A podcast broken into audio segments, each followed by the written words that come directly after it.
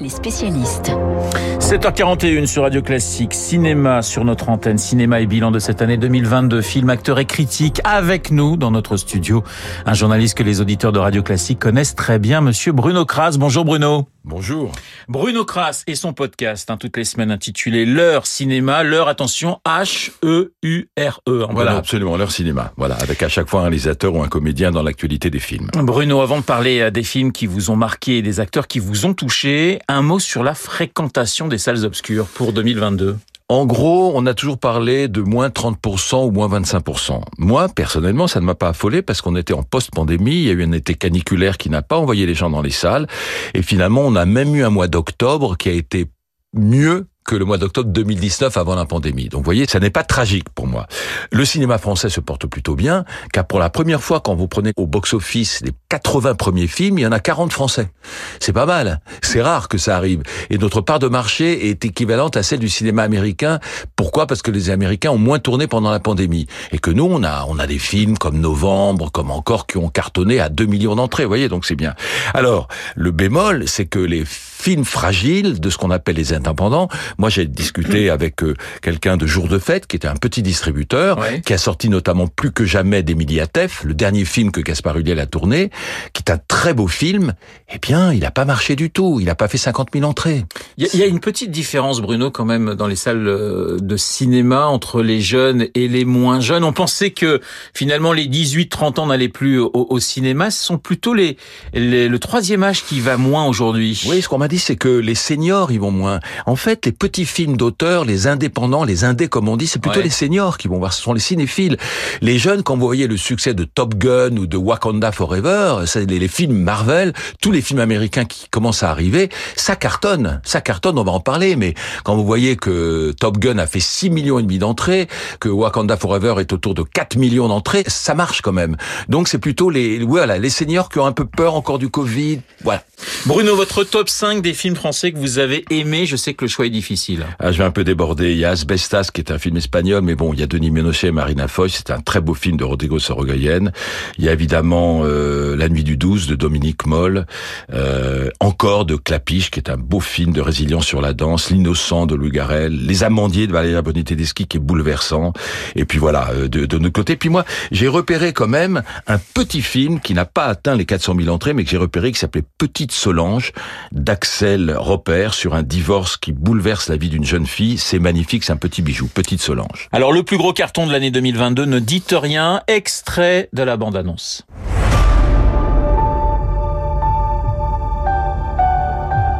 Capitaine de vaisseau Pete Maverick Mitchell.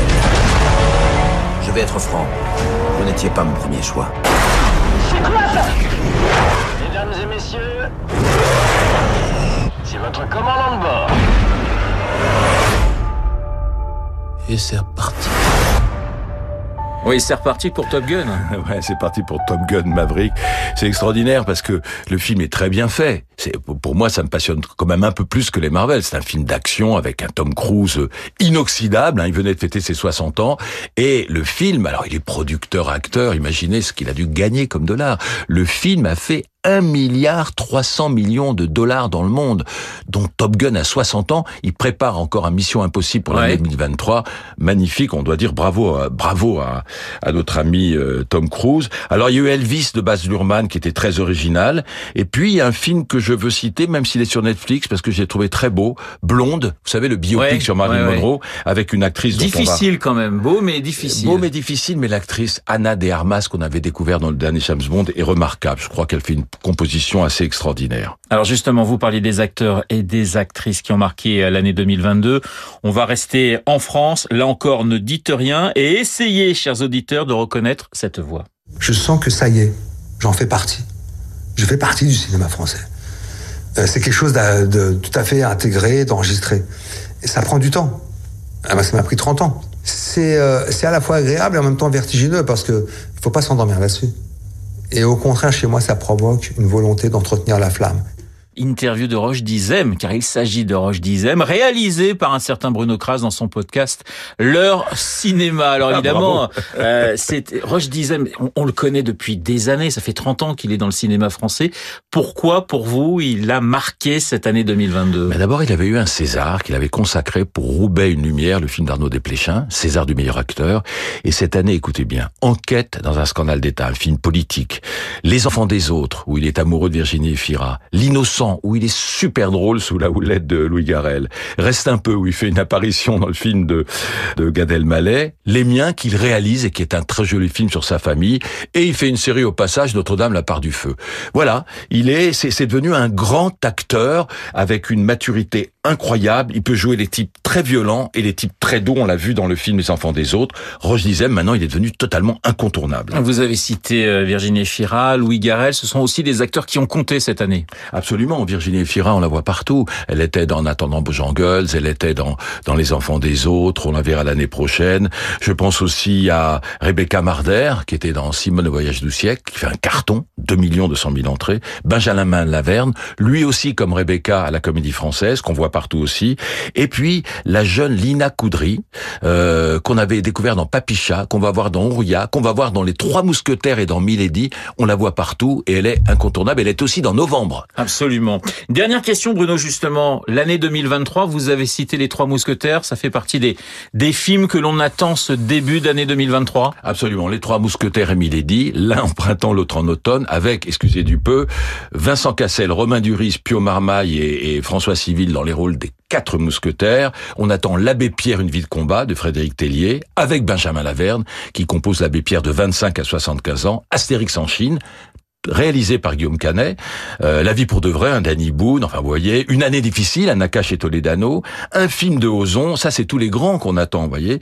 Et puis euh, et puis il y a des petits films qu'il faut surveiller, L'astronaute de Nicolas Giraud, qu'on pourra voir d'ailleurs au Festival de Rueil fin janvier, euh, Acide de Juste Philippot, qui avait fait La Nuée, un film euh, qui faisait peur, d'angoisse. Enfin, il y a plein de petits films comme ça qui sortent. Donc moi je pense que l'année 2023 va être une super super super année.